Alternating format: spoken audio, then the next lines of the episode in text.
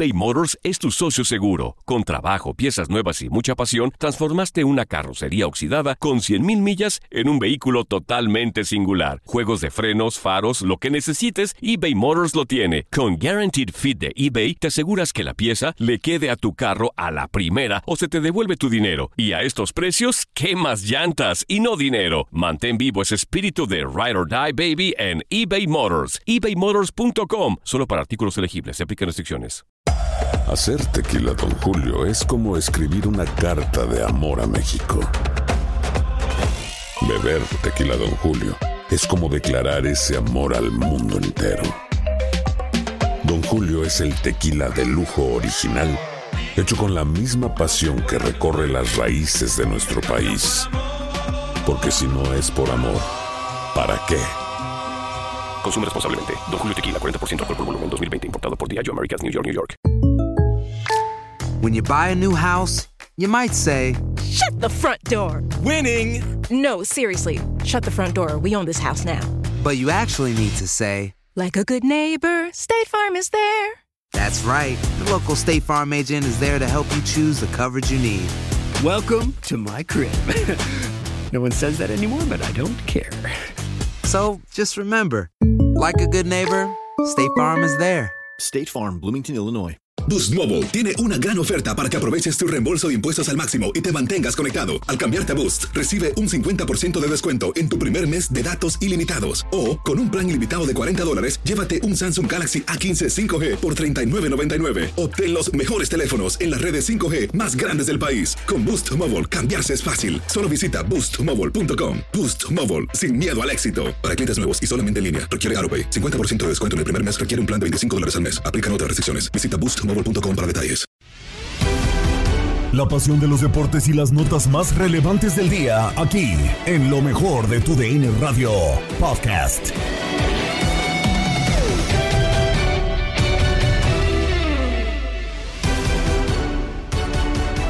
Amigos del podcast Lo mejor de tu DN Radio, sean bienvenidos. Les saluda Gabriela Ramos y ya estamos listos con toda la información deportiva. Empezamos con la jornada 3 del Grita México C22, donde Cruz Azul es ahora líder del torneo tras empatar a dos goles con Monterrey, con 7 unidades, dos triunfos y esta igualada. Juan Reynoso no se confía y cree que aún están lejos de lo que pueden dar. Lo analizamos en Fútbol Club.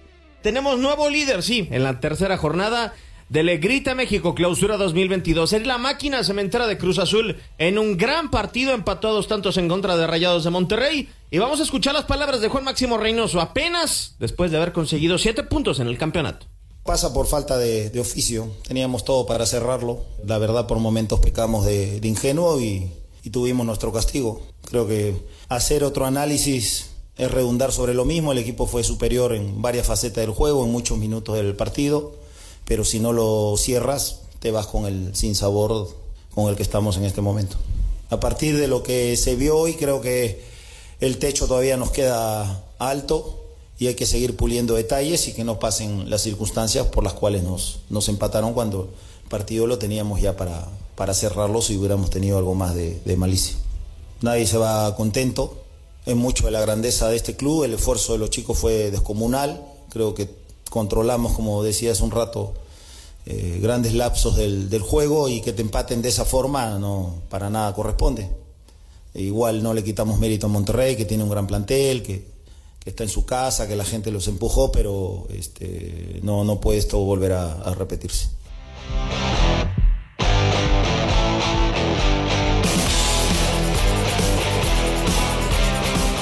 Las palabras de Juan Máximo Reynoso dice que este equipo le hace falta techo por crecer al equipo de la máquina cementera de Cruz Azul. Capitán Ramón Morales, ¿lo dice Reynoso porque de verdad necesita tiempo o porque le sacaron un partido que tenía ganado? Por las dos cosas. La neta. Sí, sí, no, no, la neta por las dos cosas. Primero, porque le sacan un partido que creo que tenía ganado, eh, con muchas circunstancias, con hombres menos el equipo de Rayados. Después, por supuesto, también expulsan al jugador de Cruz Azul. Y te sacan un partido al final.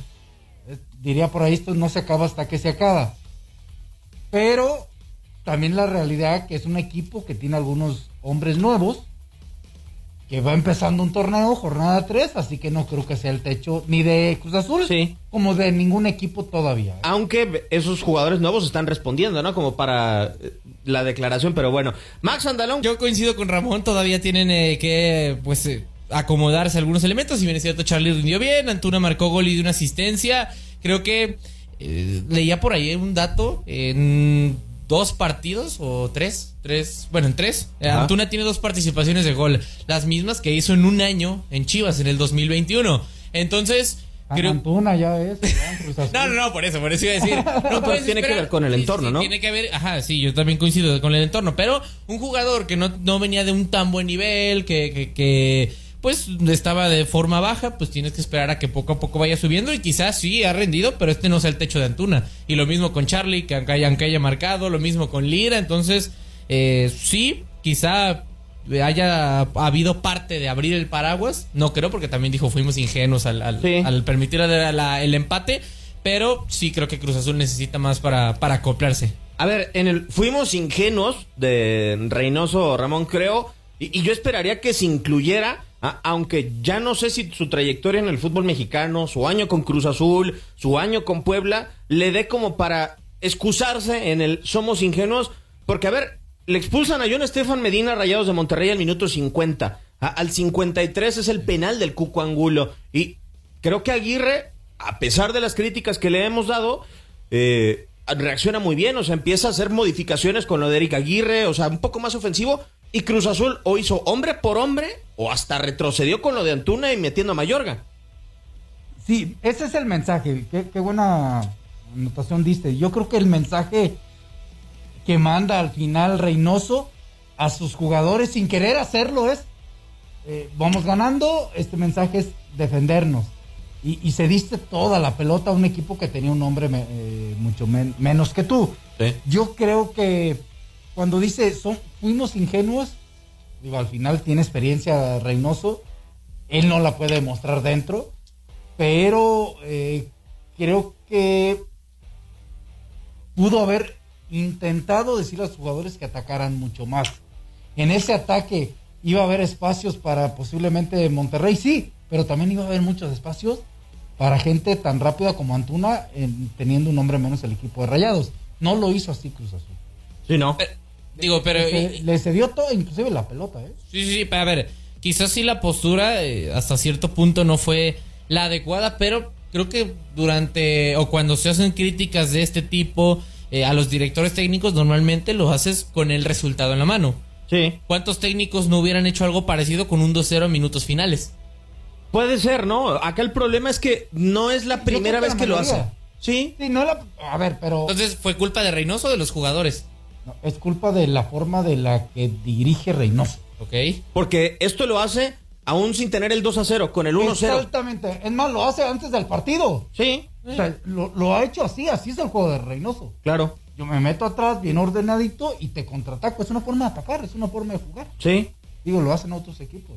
A mí lo que tengo la duda es si, a ver, por la declaración de Reynoso, si en algún momento, Max, por esta forma de dirigir de él, vamos a ver el techo de este equipo. ¿no? O sea, porque a mí me da la sensación de que a veces es un equipo amarrado, o sea, porque muchos nos quedamos con la sensación de que sí, Cruz Azul fue campeón y fue una fiesta absolutamente, pero hubo mucho, muchos partidos que ganó 1-0, ¿eh? Sí, y creo que puedes ver quizá el techo de algunos jugadores, de Tabó, de Antuna, que son futbolistas rápidos, si buscas un contragolpe, ahí sí quizá. Pero a Charlie con ese planteamiento no va a pisar tanto el área como, como en los primeros partidos. Creo que dependerá... O no cuando esté Tabó, que parece que es uno de los estelares. Lo que pasa es que el techo, a ver, ¿cómo podemos ver el techo de este equipo? Que se defienda bien y que contraataque bien. Sí. Que contraataque bien es. ¿Y que no se complique? Que cada vez, sí, sobre, ese es el tercero sobre todo. Que cuando ataque sea contundente, tenga la efectividad como la estuvo mostrando. Que cuando lo ataque no le pase lo que le está pasando y que sepa cerrar partidos, como dicen. Sí, eh, totalmente de acuerdo. No lo vamos a ver golear, no lo vamos a ver avasallar este, este conjunto de Cruz Azul. Eh, y lo importante, como bien lo dice, eh, que no lo compliquen. Lo que sí, Ramón, a mí, o sea, creo que tiene muy buenos futbolistas, pero, a ver, yo creo que Reynoso habla, y sobre todo las modificaciones que ha tenido, los cambios que ha tenido este Cruz Azul, han sido en la parte alta.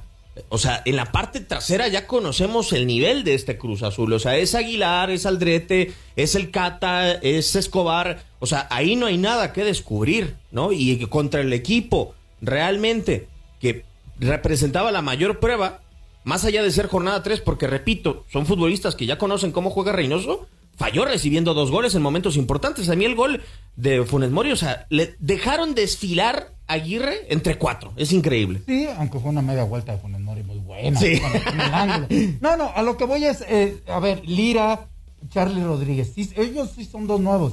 No son directamente del aparato de situación defensiva con- de los que mencionaste, pero sí van a ser un hom- hombres importantes en esta dinámica en recuperar la pelota rápido Eh, y en atacar rápido. Porque muchas veces le echamos la culpa a la defensa. Es una defensa que ya se conoce, pero también Antuna tiene que defender, Tabó tiene que hacerlo, Jiménez también. O sea, parte desde arriba, ¿no? Sí, totalmente de acuerdo. Es eh, hasta cierto punto responsabilidad de todos y más entendiendo en un sistema de Juan Máximo Reynoso en donde intenta que la mayoría sean eh, solidarios en el plantel, a final de cuentas que puedan responder y quizá entonces eh, lo que necesitamos ver crecer Max de este equipo de Cruz Azul, eh, entendiendo que a Reynoso le gusta contraatacar y le gusta ser ordenado atrás, es ver regresar a Antuna, ver regresar a diferentes futbolistas de ataque a defensa, porque así es, aunque no nos guste. Así, es- Ah, así es- pero- así es Cruz Azul, ¿eh? Así es Reynoso, retiro lo dicho. Sí, sí, sí. No, sí. Así es Reynoso, creo. Pero a ver, ¿tienen los futbolistas adecuados? Porque entiendo que quizás sí Antuna por velocidad y por tema físico lo puede hacer. Pero que te lo den en el tema táctico. O en el tema técnico, perdón. También Tabó. Charlie, a lo mejor Tabó, en yo algún momento. Pienso que está Yo acostumbrado. creo que en el, en el tema técnico sí, aunque no son los espléndidos que quisieron. Sí, En el táctico, pues ah, bueno, para eso está el entrenador. Claro. Y espero que el jugador aprenda. ¿No? Pero yo creo que sí tiene que haber un, un desprendimiento ofensivo-defensivo y defensivo-ofensivo.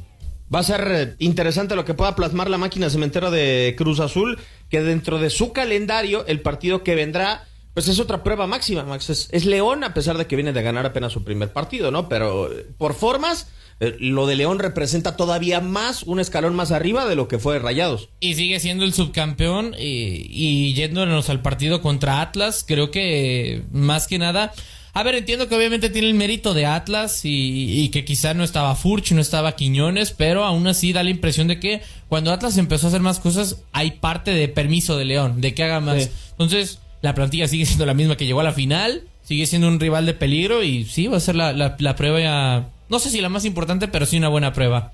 En jornada 4 como que medio se puede defender, ¿no? Juan Máximo Reynoso.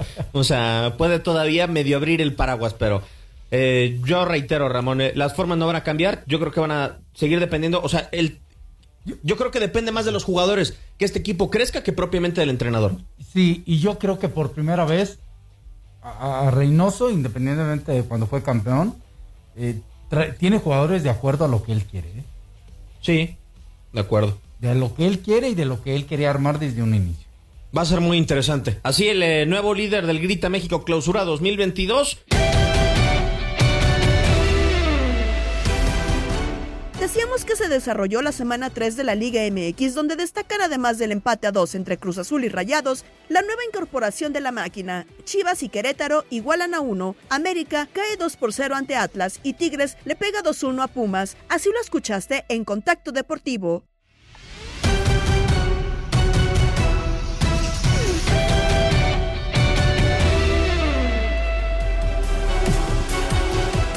Vamos a iniciar con actividad de la jornada 3 del fútbol mexicano, la Liga MX, porque el sábado Cruz Azul terminó empatando de visita con un empate que es más sabor a derrota. Y es que la máquina iba ganando 2 a 0 con tantos de Uriel Antuna al 31 y después al 54 desde la vía penal, cortesía de Brian Angulo, pero prácticamente ya en el tiempo de compensación, al minuto 92, llegaría Rogelio Funes Mori y después al 97 César Montes para empatar el encuentro a dos tantos y bueno, que sumaran cada equipo una unidad allá en el gigante de acero. Destacar, por cierto, que Cruz Azul se quedó con 10 hombres tras la expulsión de Santi Jiménez al 88, mientras que Rayados también se quedó con 10 hombres tras la expulsión de Estefan Medina al 51. Vamos a escuchar las palabras de Juan Reynoso, el técnico de la máquina, quien dice que el techo está lejos y que no se van contentos de este encuentro.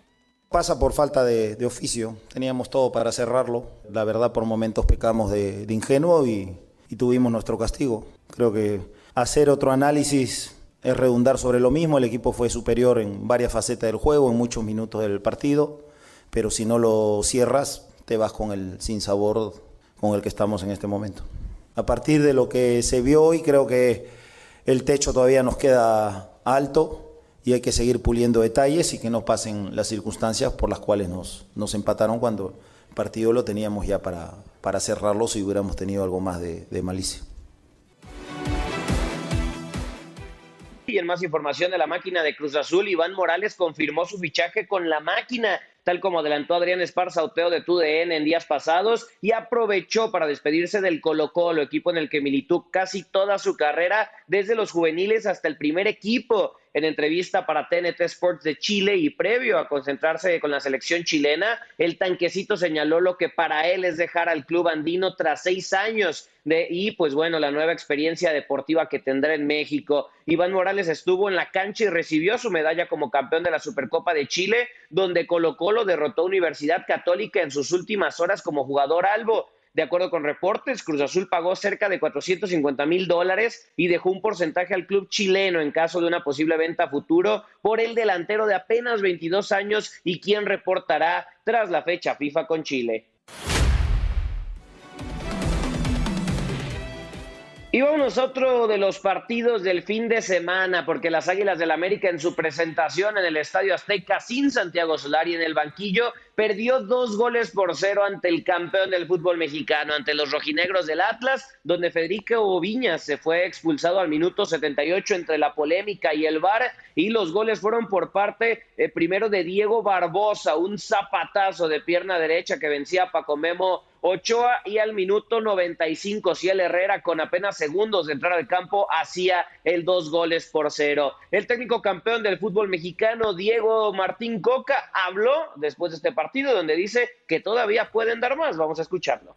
Yo creo que lo dije desde el primer momento, yo no creo en la campeonitis, no, no creo que en eso le habrá pasado a alguien, no lo sé. Yo hablo por mí y por mis jugadores. Estamos todos concentrados, metidos en todo el crecimiento que todavía podemos tener a nivel futbolístico, a nivel club, a nivel estructura, y estamos trabajando en eso. La verdad estoy muy contento, muy agradecido por los muchachos, porque jugar, iniciar el torneo con dos semanas y poco de preparación, y jugar la primera semana con tres partidos cada tres días, significaba un esfuerzo enorme y seguramente que lo sufrimos y seguramente que nos costó, pero la verdad que lo más importante es que no bajan los brazos, que el ADN de este grupo, de este equipo, se vea dentro de la cancha, no dejar de correr, no dejar de hablar, no dejar de defender nuestra identidad.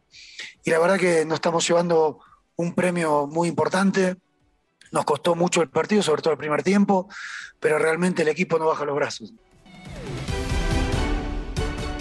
Otro que habló fue Gilberto Adame, el auxiliar técnico de Santiago Solari, que salió a conferencia de prensa y habló fuerte, donde dijo que se está haciendo un drama y que también tienen plantel para el título. Es que están haciendo un drama donde no existe. Se perdió un partido, estamos jugando la fecha, la fecha 3, tenemos pendiente la fecha 2. Les repito que el objetivo nuestro lo tenemos claro y el objetivo está intacto. Es un descalabro que nos duele, por supuesto. Era la presentación en el torneo en casa, también eso nos duele mucho a nosotros, como le duele a toda la afición. Pero esto todavía no termina. El torneo anterior éramos superlíderes todo el torneo, fuimos la defensa menos goleada junto con Atlas. Eso nunca lo dice nadie. Al final perdimos, sí, nos duele, sí, trabajaremos para recuperarlos en lo anímico y entonces veremos el saldo final. ¿Por qué? Porque creo que tenemos un plantel para buscar el título y para eso estamos aquí. La exigencia de este equipo es salir campeón y estamos trabajando para buscar ese campeonato, yendo paso a paso, objetivo por objetivo. Y el objetivo principal ahora es llegar en la mejor forma deportiva al cierre del torneo para encargar la liguilla de una mejor manera a como lo hemos enfrentado en los dos torneos últimos.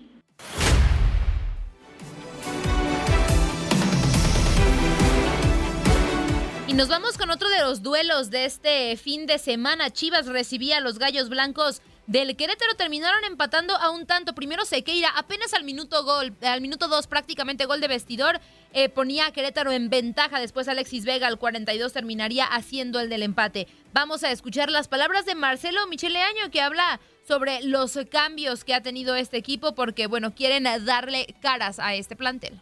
Una de las primeras decisiones que, que hicimos durante la pretemporada en conjunto con la directiva es reducir el número del plantel en relación con el torneo anterior y eso nos permite tener jugadores eh, de mucha calidad y hay mucha competencia en cada una de las líneas. Evidentemente que estamos buscando la regularidad y lo que estamos buscando es, es ese 11 que nos permita mostrar una buena cara en ambos tiempos, ¿no? Estamos buscando la, constancia, la consistencia y, bueno, eso nos permite que también el equipo pueda, pueda seguir compitiendo, pueda tener la oportunidad. Eh, nadie puede relajar los brazos. El primer tiempo de, Pachuca no habíamos hecho un buen partido. Vienen modificaciones pensando en, en apuntalar al equipo, también enfocado en lo que el rival eh, pensábamos que podía presentar. Y pues esa es la, la, variabilidad que tiene este equipo. Y este equipo, creo que si logramos encontrar esa consistencia entre tiempos, vamos a ser un equipo muy peligroso y cada día vamos a estar mejor para lograr darle los triunfos que la afición requiere y que la afición demanda. Y continuamos con otro de los enfrentamientos del fin de semana y es que este domingo los Tigres remontaron el enfrentamiento en Ciudad Universitaria para vencer dos goles por uno a los Pumas. El gol universitario caería por parte de, Rodrigo, de Rodríguez perdón, al 31 y después Nico el Diente López al 78. Terminaría empatando las cosas para el 97. En medio de la polémica y el VAR también, eh, pues bueno, André Pierre Gignac aparecería empujando la pelota desde la vía penal para el marcador dos goles por uno. Uno de los que habló fue el director técnico de los Pumas, Andrés Lilini, que dice que no hablará del arbitraje, porque pues bueno, no es lo suyo. Vamos a escucharlo. Yo acá delante de un micrófono en una conferencia de prensa, justicia no puedo hacer. No, no creo que haya una, algo tendencioso en contra nuestro. Eh, segundo, que de, deportivamente hay gente por encima mío en el club que es la que se tiene que dedicar a ese tipo de cosas. Yo no puedo estar hablando aquí porque barata no la saco. Y tercero, ¿para qué voy a presentar Atlas, Querétaro? Ahora, el miedo sale y me dicen decisión arbitral correcta y se termina todo así. Tengo que hablar del juego, progresar con mi equipo, tratar de ganarlo en los 90 minutos de mejor manera de la que de la que le venimos haciendo, sostener lo que hicimos en el primer tiempo y después lo demás, te vuelvo a repetir, eh, lo tiene que decidir otra gente, no me cuesta mucho asimilar, pongo la mejor cara para estar acá delante de ustedes y la, mayor capacidad para no eh, decir lo que no debo, pero me cuesta mucho asimilar las derrotas. No creo que las derrotas lleguen a tiempo. Cada vez que hay una derrota me duele muchísimo.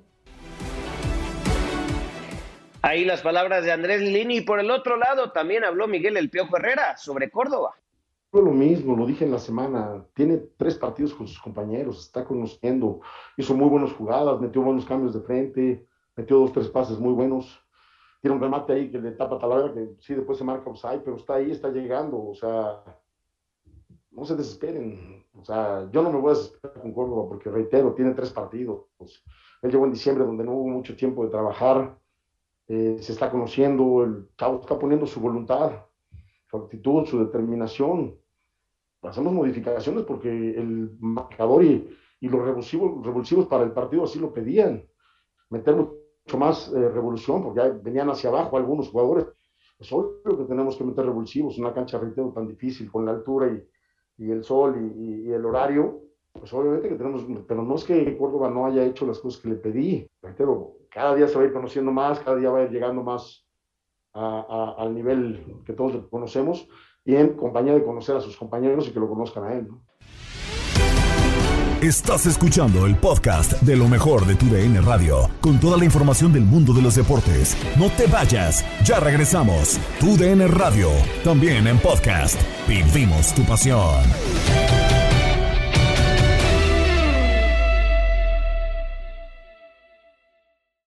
eBay Motors es tu socio seguro. Con trabajo, piezas nuevas y mucha pasión. Transformaste una carrocería oxidada con 100 mil millas en un vehículo totalmente singular. Juegos de freno, faros, lo que necesites. eBay Motors lo tiene. Con Warranty Fit de eBay, te aseguras que la pieza le queda a tu carro a la primera o se te devuelve tu dinero. Y a estos precios, quema llantas y no dinero. Mantén vivo ese espíritu de Ride or Die, baby, en eBay Motors. ebaymotors.com, solo para artículos elegibles y aplican restricciones.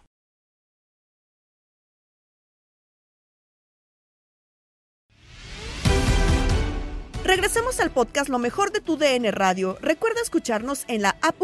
El arbitraje fue tema en la tercera fecha de la Liga MX y qué mejor que platicarlo con Marco Antonio Rodríguez. Así lo hicimos en Inutilandia. Primeramente, pues para hablar acerca de esa fecha número 3, en cuestión de arbitraje, ¿qué te pareció por ahí? Este, ¿Alguna penal que fue bien marcada, otra que no? Este, o, o tú cómo lo viste en esta cuestión netamente del VAR y del arbitraje en la fecha número 3? Pues definitivamente exhibe todavía áreas de mejora importantes en cuanto a los conceptos de juego. No sé si compartan mi punto de vista. Por ejemplo, a mí me parece demasiado rigor el que le marcan a Monterrey, el de Medina.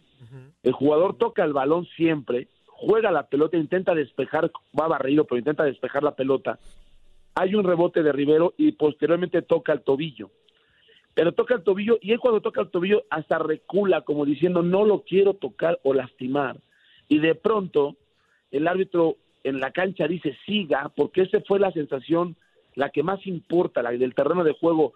Ese es lo que vive el árbitro. Y de pronto el VAR le llama y le cambia la historia y lo hace dudar, pero evidentemente no contemplaron que el jugador prácticamente despejó la pelota y fue totalmente accidental el contacto. Pero, como les han enseñado un, un argumento que a mí me parece muy delicado, el famoso punto de contacto. Esa, esa versión de punto de contacto es lo que ellos replantean al momento de señalar una falta. Pero el punto de contacto, pues contacto siempre va a haber. El punto de contacto no es tan importante, hay que ver el contexto de la acción. Y ahí se les olvidó el contexto de la acción y validaron más el punto de contacto. Ah, le pegó en el tobillo, penal. No, no, no, no. Es que sí le pegan el tobillo, pero ¿por qué le pegó en el tobillo? ¿Qué hubo antes? ¿Cómo fue la acción? El previo, ¿qué se estaba jugando? La velocidad, los perfiles. ¿De quién era el balón al momento de, de esa barrida? Lo de Guiñac, el penal que le marcan a Guiñac, el de Pumas, muchos dirán, no es que si hay contacto, no, no, no, no, a ver, quítense esa frase de que hay contacto otra vez o punto de contacto.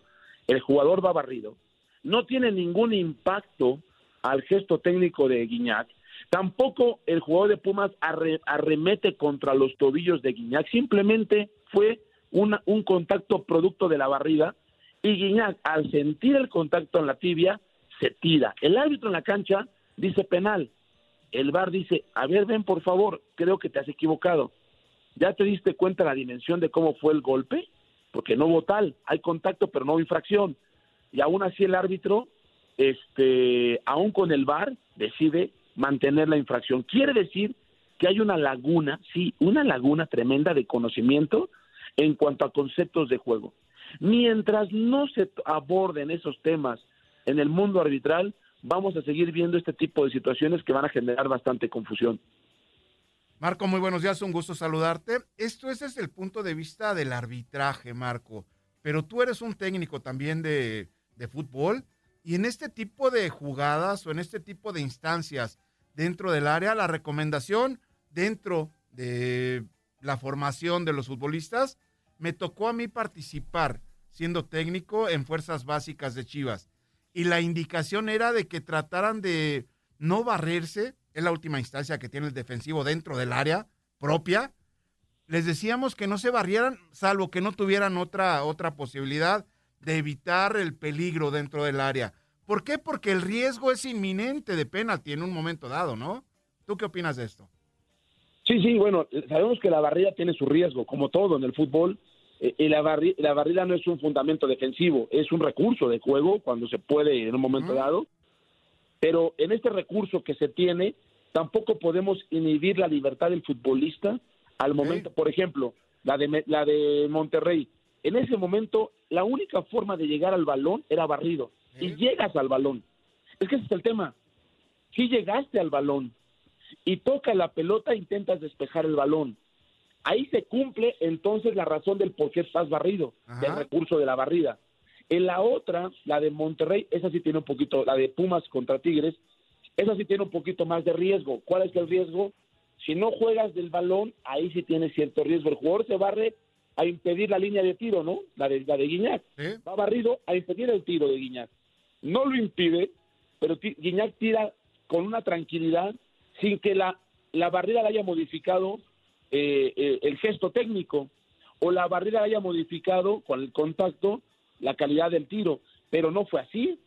Entonces, el contacto posterior es un contacto, como hay muchos. Pero tiene razón, hay que enseñarles a los futbolistas el riesgo que existe. Es verdad, vas barrido, juegas la pelota, eh, es, tiene que ser quirúrgica. Si no tocas el balón, ya tienes riesgos de no de que se te pueda marcar penal. Pero sí, sí es verdad, aunque no hay que hacerlo como un- una enseñanza eh, tan rígida, porque entonces el fútbol es tan cambiante, momento a momento, que de pronto el jugador pudo haberse barrido y por no barrerse, teniendo este concepto claro, le meten el gol. De acuerdo. Entonces, como que hay que hay que enseñarle a jugar pensando, esta sí, esta no, esta sí conviene. Lectura de partido, ¿cómo ves, Uli? Sí, sí, sí, de acuerdo, de acuerdo totalmente. Hay situaciones en las cuales corre cierto riesgo y una de ellas es la barrida dentro del área defensivamente hablando, ¿no? Oye, oye Marco, este, ahorita que estamos hablando acerca precisamente de esta cuestión de las expulsiones que hubo eh, en esta fecha, que fueron eh, varias, eh, Jesús García te hace la pregunta directa de que si era expulsión la de Viñas, que dice que para él no era. ¿Tú cómo la viste? Sí, ayer la, la- la analizamos para la línea de cuatro TUDN Estados Unidos y vemos cómo Viñas eh, al momento de que va cayendo se ve que no le gusta porque tiene una sensación de que hubo un banquito y en el banquito o zancadilla al momento de caer él sí hace contacto visual con el rostro del rival. O sea, Viñas caído voltea a ver al rival porque sí se ve y de pronto sí tiene, tiene la necesidad de bajar el pie porque lo tiene arriba. Ahí sí la pierna la tiene que bajar.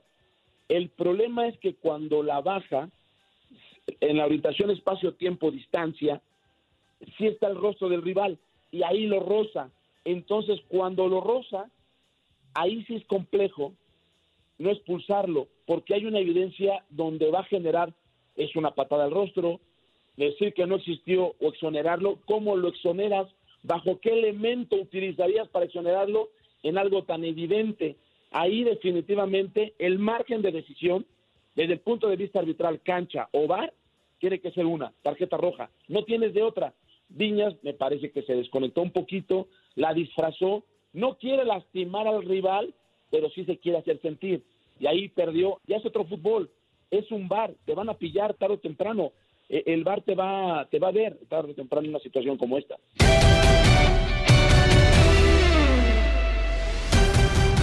Pero hubo más y en la porra lo analizaron a fondo. Chiquitibuma, la bim bomba, la porra, la porra, ra, ra, ra. ah, mira, sigues feliz a pesar de todo. A Se acabó el juego bonito, pero seguimos felices. No, la verdad es que no se acabó del todo. Sí, Ramón, ¿cómo andas? Fue el calor. Muy bien, Diego. Gusto saludarte a ti. Que, Toño, fue el calor. Es que estaban a 45 grados en la Ciudad de México. Ah, no. Pero sí hizo que mis brasileños Sí. se me, me desgastaran, ¿eh, Ramón? Sí, Sí, hizo- ellos vienen allá de... No, pero sí se me... no, ¿Viste cómo cayó el yogo y el otro meritado y andaban ya pidiendo esquina? Pues sí cansa, Ramón. Como buenos brasileños, yo quiero imaginarme que descansaron. Sí, sí descansaron. unos días antes. y tuvimos que meter a Dineno. Y ahí valió Tu- todo. Tuvieron que meter a Dineno. Tuvimos que Eres meter a un mal agradecido, qué bárbaro. ¿Cómo andas, Antonio? ¿Cómo estás, Diego? Buenas tardes, Ramón, con nuestro capitán. Un fuerte abrazo para todos. Sí, contento a pesar de la derrota. Yo creo que el equipo sigue bien, sigue bien a pesar de, Sí. de la derrota. Así que buenas tardes para toda la banda. Si el eh, partido hubiera durado cinco minutos menos. Ah, no. ¡No estás enfocando! ¿No? Que ya van a durar 50, ¿no? Ya, no, no, yo, yo echándole carrilla, ya, ya no he hecho carrilla. Le dieron ocho, que no. A ver, ¿qué quería? Oye, pero- 14 minutos de añadido. Eso se está haciendo una costumbre ya en la Liga MX. ¿eh? En unos dieron 10, en otros 8 minutos. Y bueno, por el tema del bar, ¿no? Yo creo que sí quita tiempo. Para Sigue siendo una porquería el VAR. Sigue siendo una porquería los árbitros. Sí, sí, ni viendo No a todos. Ramón. Perdón, amigos que nos escuchan, no todos, ¿eh? Fue una expresión, no quiero generalizar porque no todos son malos, Ajá. pero sigue habiendo errores. A ver, de los eh, eh, de las decisiones importantes que hubo, las de Mazatlán contra Toluca, ¿no? La expulsión de Gonzalo Sosa y el penal. Sí. Y luego la de Viñas. Otra. La de tus Pumas, el penal. Otra puede ser. ¿Y qué otra hubo A ver, importante espérame. este fin de semana? Creo que Así- nada más. No, sí, así que de polémica creo que nada más esas. La de Monterrey, Cruz Azul, ¿ya le dijiste? Sí, eh, se me había olvidado. El penal eh, contra Nacho Rivero. También hubo una expulsión en, en León Pachuca? Hubo unas. Déjame. Sí, porque buscar- me tocó el mis apuntes. partido, eh, me tocó el partido y estoy ahí tratando de recordar. Eh, A ver. Una de expulsión. Ahorita te digo yo también. No, no recuerdo yo también la expulsión, ¿eh? No la recuerdo. sí, me tocó con, con Miguel, eh, fue León Pachuca. Ajá. Ajá. Eh, creo que le expulsan a... Sí, ahí- Ah, sí, a ya. Oscar Murillo. A Oscar A Murillo. ver. Sí, Por sí, sí, ejemplo, sí, sí. Para mí, a ver, Ajá. no, de- puede, no puede detener el pie, no, no, no es automático. Ujú. Está muy cerca. No estoy diciendo que no le pega, ojo. Sí le pega. Os- para empezar, Oscar Murillo hace un control mal, torpe, eso le queda, le queda largo y ahí tiene que ir con todo porque ya venía el de León. Le pega, le pega primero a la pelota y después pues tiene que bajar su pie, pues no, no puede dejarlo en el aire, ¿verdad? Ni tiene el tiempo suficiente como para echar su pie para atrás. Y al bajarlo, pues lo- le pega o le pisa al jugador de, de, Pachu- de León. Sí, hay- hay- Y ahí es roja. Híjole, eso, eso para mí esas deben de analizarlas. Entonces, para ti tampoco la de Viñacera. No, para mí no, tampoco. Ok. Es que, a ver, hay cuando sí puede el jugador, uno sabe cuándo el jugador puede regresar su pie rápidamente. Milésimas de segundo, ¿eh? Sí.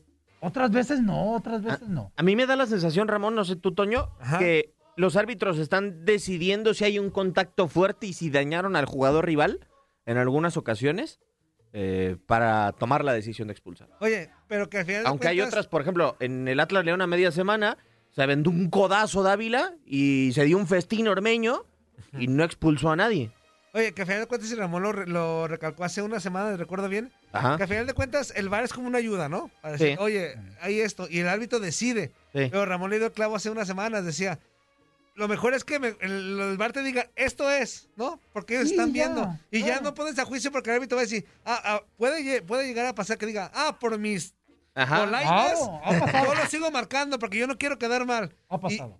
Y, no, y en el de- creo que en varios, exactamente, en esa jornada creo que pasó en dos. Por ejemplo, en el penal de Pumas. Sí. Por sus polainas fue. Sí. Ya, ya entra debate si fue o no fue. Para mí, híjole, al final le pega, el chavo intenta Sí. regresar. Es que sí hay condimentos para marcarlo porque sí, sí hay un golpe, sí Exactamente. hay un golpe. Pero el chavo ni ve a Guiñac. No, no. Se barre y ni ve a Guiñac. Ah, bueno, pero se tira de la tercera cuerda. Sí, a pero... mí me parece que la entrada es imprudente. La manera de Sí, sí, ir eso por sí. el Por balón. eso te digo, yo, yo, yo árbitro sí la marcaría. O sea, sí la mar- porque sí hay un contacto. Es, Es como la de Santa María, a media semana contra León. O sea, ya Dávila ya tocó el balón, Santa María no llegó y se lo llevó. Se lo llevó. Bueno, lo que ves que el chavo Pero, hasta, pero a hasta ver, se en esa Santa María creo que podía evitar Sí. es- ese choque. En otras no se pueden evitar. Sí. Eso es a lo que voy. O sea, en otras, por ejemplo, y tengo la jugada muy clara con Murillo porque me tocó en la transmisión con el lanchero Méndez. Este, Murillo se equivoca, hace un mal control, Ajá. le queda larga y literal ya se le iba el de León. Desde... Entonces Murillo, ¿qué hace? Va rápido, puntea para donde salga el guarache, levanta el pie pues, al puntear, estira su pierna y al momento que le baja, consigue que abajo está la pierna del jugador de León que también quería llevarse la pelota. Esas son muy complicadas, creo yo. Eh, el Bar Sí. festín. Vamos a ponerle de una vez el oso, ¿no? Al bar, pues ahí Para va, de una vez vamos a ponerle ya. Bien merecido. Y después, Doble. pues vamos a arrancar. Estás escuchando el podcast de lo mejor de tu DN Radio, con toda la información del mundo de los deportes. No te vayas, ya regresamos. Tu DN Radio, también en podcast. Vivimos tu pasión.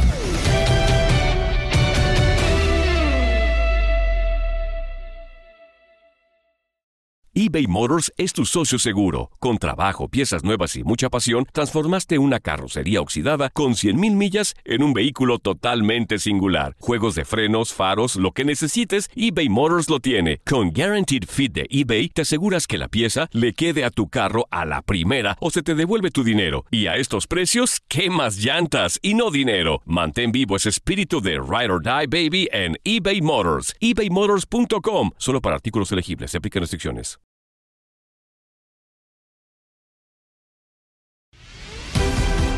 Seguimos en el podcast Lo mejor de tu DN Radio. Recuerda dar clic en la app Euforia. Tenemos finales de conferencias definidas. Los detalles con Gustavo Rivadeneira, de nuevo en Contacto Deportivo. Nos vamos a los emparrillados porque el día de ayer se llevaron partidos de rondas divisionales históricos para la NFL y todos los amantes del fútbol americano en los que pues bueno terminó quedando eliminado Tom Brady. También el, fin de semana se fue Aaron Rodgers que era uno de los favoritos. Y pues bueno, Patrick Mahomes termina dando otro golpe de autoridad, va rumbo a su tercer eh, Super Bowl consecutivo, si es que la próxima conferencia, final de conferencia mejor dicho, la termina ganando en un partido histórico y de locura. Les recordamos las finales de conferencia el próximo domingo 30 de enero en la conferencia americana. Kansas City Chiefs estará enfrentando a los Cincinnati Bengals a las 3 de la tarde tiempo del este y el mismo domingo 30 de enero en la conferencia nacional los San Francisco 49ers se enfrentarán a Los Ángeles Rams a las 3.40 de la noche, de la tarde, perdón, tiempo del este. Pero para platicar mucho más de lo que fue esta gran jornada e histórica en el fútbol americano, hacemos enlace completamente en vivo con nuestro compañero y amigo Gus Rivadeneira. Gus, con el gusto de saludarte, eh, pues ahora sí que muchas sorpresas este fin de semana. Se fue el campeón, se fueron los bucaneros con Tom Brady, Rogers que pintaba para por fin llevarse un Super Bowl. Pues bueno, terminan eliminándolo. Eh, los Bills no alcanzaron ante un Mahomes encendido en los últimos minutos. Eh, ¿Qué nos cuentas de este fin de semana espectacular para los amantes de la NFL? ¿Cómo estás, Gus? Hola, George Andrea, los saludo con mucho gusto. También a toda la gente que sigue contacto deportivo pues sí, un fin de semana de locos, sobre todo el domingo. El, el sábado fueron juegos hasta cierto punto decepcionantes, muchos errores, pero bueno, al final se dio ese, esa sorpresa, ¿no? De que San Francisco le ganara a Green Bay, pero muchas cosas. Se retirará Tom Brady. Eh, hay una gran especulación, ¿no? Una noticia que robaría sin duda reflectores. Eh, el caso de Aaron Rodgers eh, habrá sido su último partido en Lambeau Field con el jersey de los empacadores de, de Green Bay, muchas cosas, pero al final, mi George, ya todo listo para los finales de, de conferencia. Kansas City ante los bengalíes de Cincinnati de Joe Burrow y el conjunto de los 49 de San Francisco que se metió pues por la puerta de atrás y está ahí en la final de la conferencia nacional para enfrentar a los Rams de Los Ángeles en un duelo divisional. Va a ser el tercer juego entre los dos que se enfrenten este año. Pero lo que se vivió ayer en específico en el juego entre los Bills de Buffalo y los jefes de Kansas City lo platicaban. Buenos días América, ayer en el pulso del deporte, también en el tiradero por la mañana, eh, perdón, en Inutilandia por la mañana.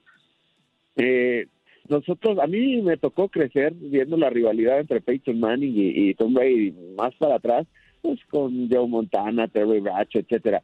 Pero la que van a disfrutar las nuevas generaciones de NFL entre Joe Allen y Patrick Mahomes, pues qué envidia, ¿no? Ojalá van a crecer, van a llegar nuevos fanáticos. Lo que ayer nos regaló por la noche, tanto Allen como Patrick Mahomes, fue simplemente espectacular. En el último periodo se marcaron más de 30 puntos, incluyendo los puntos que marca en tiempo extra eh, los jefes de Kansas City. Simplemente al final, pues no le alcanzó a, a, los Buffalo Bills porque pues no tuvieron oportunidad. O sea, Kansas City, al tener la primera serie ofensiva anotando, se acababa el partido. Y pues en esa primera serie ofensiva logran anotar y no le dejaron el ovoide a Joe Shalin. El que tuviera esa primera serie ofensiva iba a ganar el partido. Las defensivas ya prácticamente estaban totalmente eh, acabadas. Sí, hay muchas críticas por el sistema de, de, de tiempo extra, pero ah, en, como en la vida, ¿no? El deporte también de ahí quita. Hace tres hace cuatro años, en la final de la conferencia americana, eh, Patriotas de Nueva Inglaterra ante los jefes de Kansas City sucedió lo mismo. Los Pats tuvieron la primera serie ofensiva, anotaron y se acabó el juego. Ahora le tocó a favor al conjunto de los jefes de, de, Kansas City. Patrick Mahomes, cuatro pases de touchdown, cuarto año consecutivo en la final de la conferencia americana y va a enfrentar a unos bengalíes de Cincinnati que tienen un ganador. El caso de Joe Burrow. En dos años, Cincinnati pasó de ser el peor equipo de la NFL a ser eh, finalista de la conferencia americana. Y del otro lado, en la nacional, los Rams, que le ganan a Brady, eh, los Rams tenían controlado el partido. En algún momento ese partido estaba 27-3 y al final termina ganando Carneros 30. 27 los carneros van a enfrentar a los 49 de San Francisco que los carneros tuvieron la gran posibilidad de eliminar a San Francisco a San Francisco la en la última semana de la NFL y lo que son las cosas. Ahora San Francisco podría eliminar a Los Ángeles y acceder de nuevo a cuenta al Super Bowl. Y si los Rams acceden al Super Bowl, pues ya no saldrán del SoFi Stadium, porque la final de la Nacional es en el SoFi Stadium y en el Super Bowl eh, pues es en el SoFi Stadium. Así que pues los Rams ya no saldrían de California. En béisbol no hay arreglo entre la Asociación de Peloteros y Grandes Ligas. Además, tenemos representantes por México para la Serie del Caribe. Los detalles con Luis Quiñones en el vestidor. Hoy ya tenemos reportes de lo que fue la reunión entre la Asociación de Peloteros y Grandes Ligas y MLB. Según los reportes de Jeff Passan, terminó la reunión entre la Asociación de Jugadores de Béisbol de las Grandes Ligas y MLB. No hay trato ni nadie lo esperaba. La unión, o sea, MLB, y en este caso ya el sindicato, presentó una propuesta amplia que incluía la eliminación de piezas de sus ofertas anteriores. Ahora, aunque no se llegó a un acuerdo en el día de hoy, la buena noticia al respecto es que mañana, mañana se volverán a reunir ambas partes. Ahí es la, la, parte buena, ¿no? De, de tener eh, en esta nota, ¿no? Que, hoy no llegaron a ningún acuerdo. Pero, según los reportes del propio Jeff Passan, queda mucho por resolver antes de que haya un nuevo acuerdo laboral. Todavía podría tomar un buen tiempo, así que eh, mañana eh, tampoco se espera que lleguen a un acuerdo en estas conversaciones entre MLB y el sindicato de peloteros. Ahora con el béisbol invernal del Caribe, porque este fin de semana tuvimos dos campeones. Los gigantes del Cibao, con Marcelo Zuna incluido en su nómina por la República Dominicana en la Lidom, derrotando ya las Estrellas Orientales y en México, en una final que tuvimos la oportunidad de hacer la cobertura tanto en Culiacán como en Guadalajara, los Charros de Jalisco se impusieron precisamente al equipo de los Tomateros de Culiacán en siete juegos.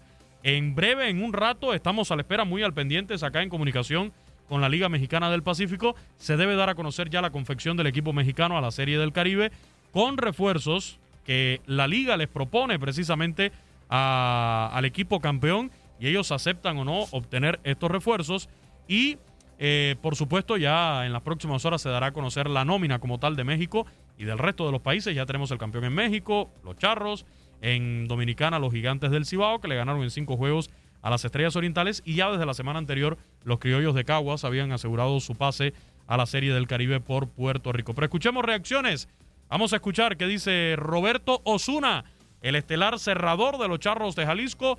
Estuvo cerrando el último juego, el número 7, por el equipo de los Charros, ex de los Astros de Houston del béisbol de grandes ligas y ahora en el béisbol mexicano en invierno con los Charros de Jalisco, ahora seguramente a la Serie del Caribe y en verano estuvo con los Diablos Rojos de México. Escuchamos a Roberto Osuna después de ganar el título con los Charros de Jalisco. Como todos los equipos tuvimos altas, bajas, pero nunca bajamos la guardia, sabíamos que teníamos un equipo especial, sabíamos que iba a ser un año especial.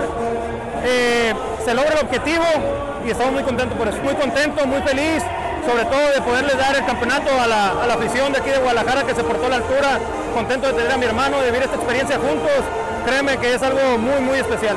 Sí, la verdad que sí, mucho respeto y admiración para el equipo de los Tomateros, lo he venido diciendo, lo que ellos hicieron de un bicampeonato no es nada fácil, estuvieron a un juego de, de hacer historia, la verdad respeto, admiración para ellos, sinceramente con respeto nos sabe más el campeonato, la verdad, por poderle ganar a Culiacán, que es un gran rival, y estamos muy felices por eso. Agradecerles el apoyo, creo que no les he quedado de ver, les estamos entregando un campeonato y espero lo disfruten igual que nosotros. Ahí están las palabras de Roberto Osuna, el estelar cerrador de los Charros, quien en mi opinión puede regresar al béisbol de las grandes ligas. Ha demostrado calidad, velocidad y dominio de su repertorio en la Liga del Pacífico y también en el verano. Escuchemos ahora al cubano Dariel Álvarez, jardinero derecho, quien este año se incorporó a mitad de temporada después de estar precisamente en el béisbol de Japón. Llegó a los Charros de Jalisco también con una gran actuación. La verdad, súper contento, ¿no? Creo que llegué, llegué a mitad de temporada, pero sabíamos la meta que teníamos, que era esto, ¿no? Dale gracias a la gerencia, a, a los nuevos dueños, por el equipo que formaron. Creo que, que, no, que nos merecíamos esto, pues. No fue casualidad que quedamos campeones, pues nos lo merecíamos y la verdad, súper contento con esto.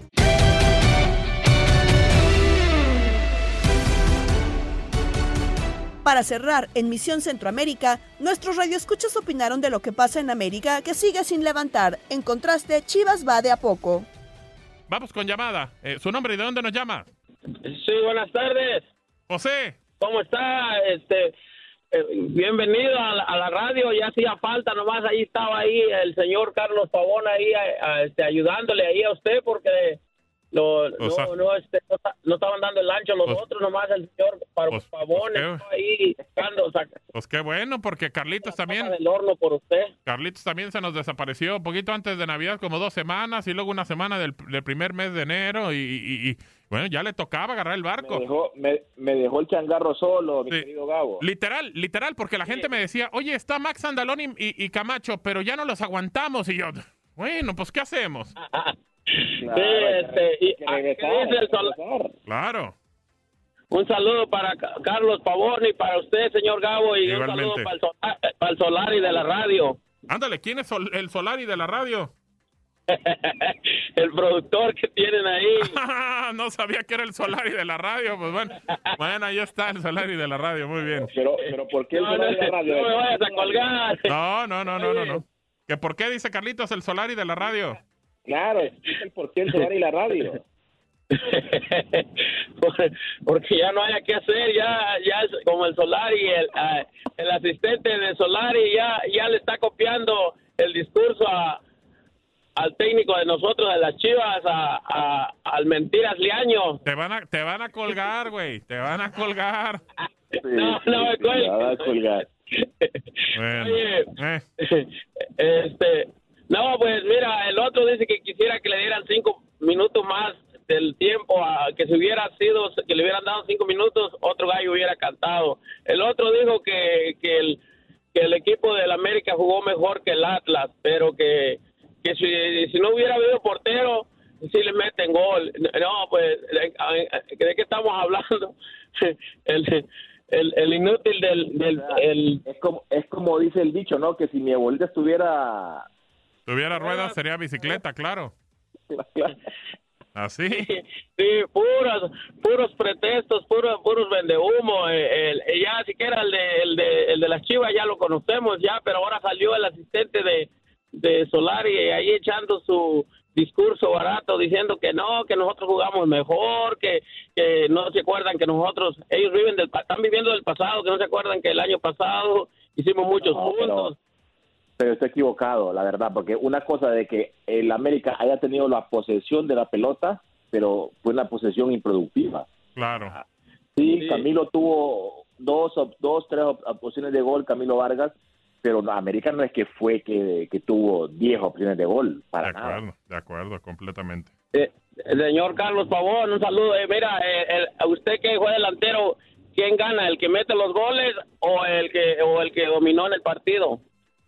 no, obviamente, el que hace los goles. Sí, eh, Claro. eh, Atlas, Atlas, Atlas fue contundente, las que tuvo, las hizo, las concretó, un equipo muy bien ordenadito. Que esas son las cosas que hay que este, destacar de, de- de Diego Coca, ¿no? Un equipo muy equilibrado, un equipo bien trabajado. eh, lo- los jugadores juegan para el equipo. El caso de América, América hay mucha, mucha, mucha individualidad y así es muy difícil. Es muy difícil contrarrestar un equipo que juega en conjunto a las individualidades. Yo creo que en ese caso América no le bastó, no le bastó porque chocaba con una pared. Sí, de acuerdo, claro.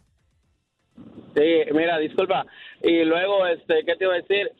Ah, no, este, ya el América tiene mucho tiempo de que no gana un partido. Ahora nosotros los de las Chivas siquiera hemos ganado, eh, digo, las Chivas han ganado un partido, pero ellos ya tienen muchísimo que no ganan un partido. No sé si ustedes llevan la estadística, pero tienen como dos meses creo que no ganan un juego eh, los del América. Tienen mucho tiempo, así que no sé dónde está esa grandeza, ese, esos americanistas que salgan de, las piedras, que hablen pues, porque yo aunque Chivas pierda, gane, lo que sea, yo siempre estoy al frente, pero ellos como que se esconden, eh, esconden la cabeza entre entre sus piernas, no sé, no sé dónde están esos americanistas que hablen y que defiendan a su a su, a su técnico, que salgan esos americanistas, no que muy muy me hace que son puros pájaros nalgones. ¡Epa! Le salió, Bueno. salió del alma esa frase, ¿eh? Sí, sí, sí. Ya está, José, abrazo. Por hoy nos despedimos, pero te esperamos mañana con más del podcast Lo mejor de tu DN Radio. Se despide Gabriela Ramos. No te pierdas todo lo que tenemos para ti en Euforia. Suscríbete y escucha más de tu DN Radio en Euforia y otras aplicaciones.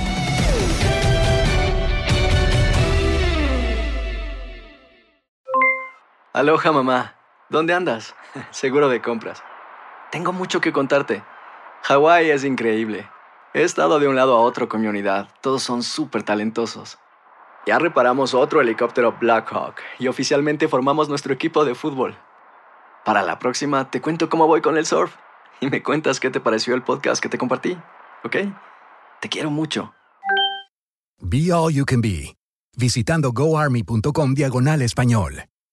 Boost Mobile tiene una gran oferta para que aproveches tu reembolso de impuestos al máximo y te mantengas conectado. Al cambiarte a Boost, recibe un 50% de descuento en tu primer mes de datos ilimitados. O, con un plan ilimitado de 40 dólares, llévate un Samsung Galaxy A15 5G por $39.99. Obtén los mejores teléfonos en las redes 5G más grandes del país. Con Boost Mobile, cambiarse es fácil. Solo visita boostmobile.com. Boost Mobile, sin miedo al éxito. Para clientes nuevos y solamente en línea, requiere AroPay. 50% de descuento en el primer mes requiere un plan de 25 dólares al mes. Aplican otras restricciones. Visita para detalles. Hacer tequila, Don Julio, es como escribir una carta de amor a México. Beber tequila, Don Julio, es como declarar ese amor al mundo entero. Don Julio es el tequila de lujo original, hecho con la misma pasión que recorre las raíces de nuestro país. Porque si no es por amor, ¿para qué? Consume responsablemente. Don Julio Tequila, 40% alcohol por volumen, 2020. Importado por Diageo Americas, New York, New York. Si no sabes que el Spicy McCrispy tiene Spicy Pepper Sauce en el pan de arriba y en el pan de abajo, ¿qué sabes tú de la vida? Para, pa, pa, pa.